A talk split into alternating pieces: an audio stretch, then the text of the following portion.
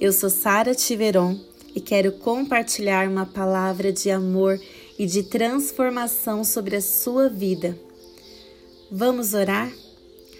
Pai, eu te convido para reinar dentro de nós, para entrar em nosso mais íntimo Deus e transformar os nossos pensamentos, transforma os nossos sentimentos, preenche-nos com a sua verdade. Pai, o mundo os dias, as situações querem nos dizer tantas coisas, querem dizer quem somos, quanto valemos, quanto sucesso ou quanto merecimento. Mas, Pai, nós não nascemos para ser o que o mundo diz. Nós nascemos para ser nós mesmas e tomarmos posse de cada palavra que você diz ao nosso respeito por isso, hoje eu peço que isso seja revelado no profundo dos nossos corações e se torne uma verdade tão grande em nós, ao ponto de alcançar expressão em nossas vidas. Em nome de Jesus. Em Mateus capítulo 16, fariseus e saduceus chegaram até Jesus, pedindo que ele lhe mostrasse algum sinal do céu eles tentavam de todas as formas não crer em quem Jesus é, pedindo sempre um novo sinal, sempre uma nova prova. E Jesus, advertindo depois os discípulos para terem cuidado com as palavras deles, usava figura de linguagens e os discípulos não entendiam. Mas vocês podem ler depois o capítulo inteiro e eu quero ler com vocês o versículo 13 a 17. Chegando Jesus à região de Cesareia de Felipe, perguntou aos seus discípulos: Quem os homens dizem que o filho do homem é? E eles responderam: Alguns dizem que é João Batista, outros Elias, e ainda outros Jeremias ou um dos profetas. E vocês? perguntou Jesus. Quem vocês dizem que eu sou? Simão Pedro respondeu: Tu és Cristo, o Filho do Deus vivo. Respondeu Jesus: Feliz é você, Simão, filho de Jonas, porque isso não foi lhe revelado por carne ou por sangue, mas por meu Pai que estás nos céus. Amém? O que o mundo diz, o que as pessoas à sua volta dizem sobre você? O que disseram sobre você? O que você ouviu? Muitas vezes ouvimos coisas que são enganosas. Não é o que Deus diz ao nosso respeito. E pensando sobre os temas dessa semana, tudo me levava ao assunto identidade. E a nossa identidade, eu quero falar para você, está em Deus, o nosso Criador. É Ele quem diz quem nós somos.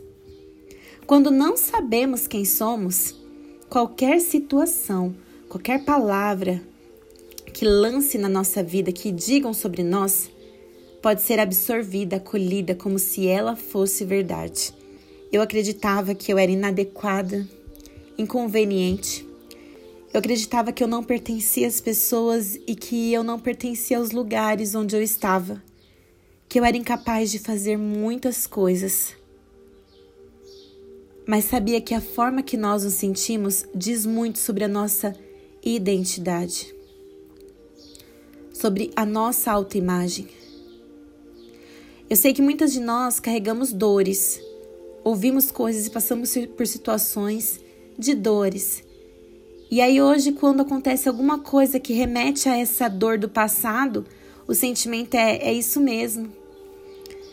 Eu nasci para ter esse sofrimento mesmo, isso me cabe, isso me veste, isso me pertence, é isso mesmo que estão dizendo. Quantas coisas ruins diziam sobre Jesus, quantas mentiras, quantas dúvidas, quantas calúnias. Mas sabe onde estava a segurança dele? Em sua identidade.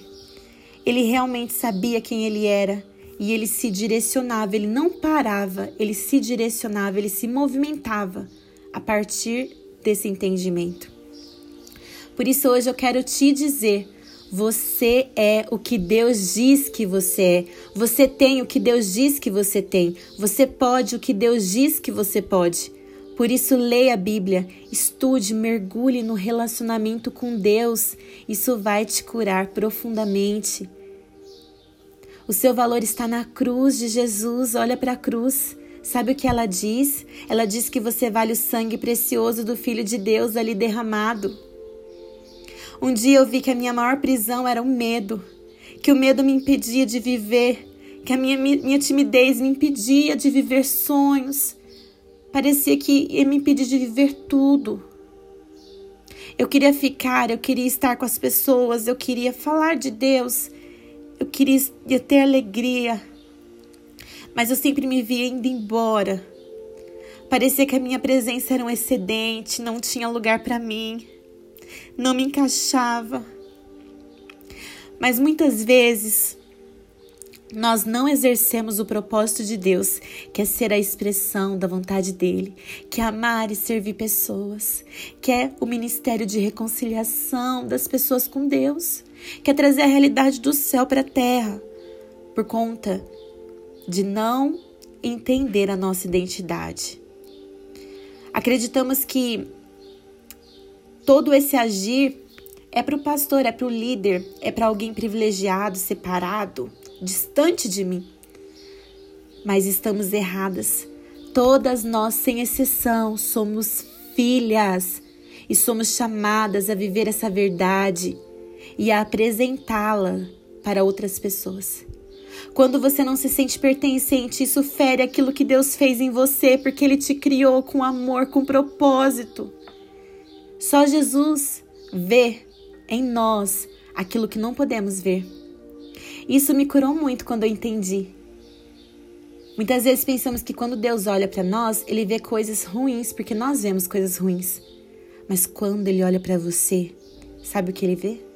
Ele vê a si mesmo, porque ele mora em você.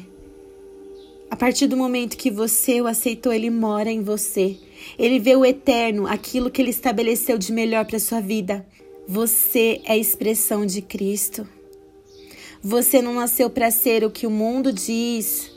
Você nasceu para ser você mesma, para revelar quem o Pai é, para ter liberdade e para expandir essa realidade do reino de Deus por onde você for.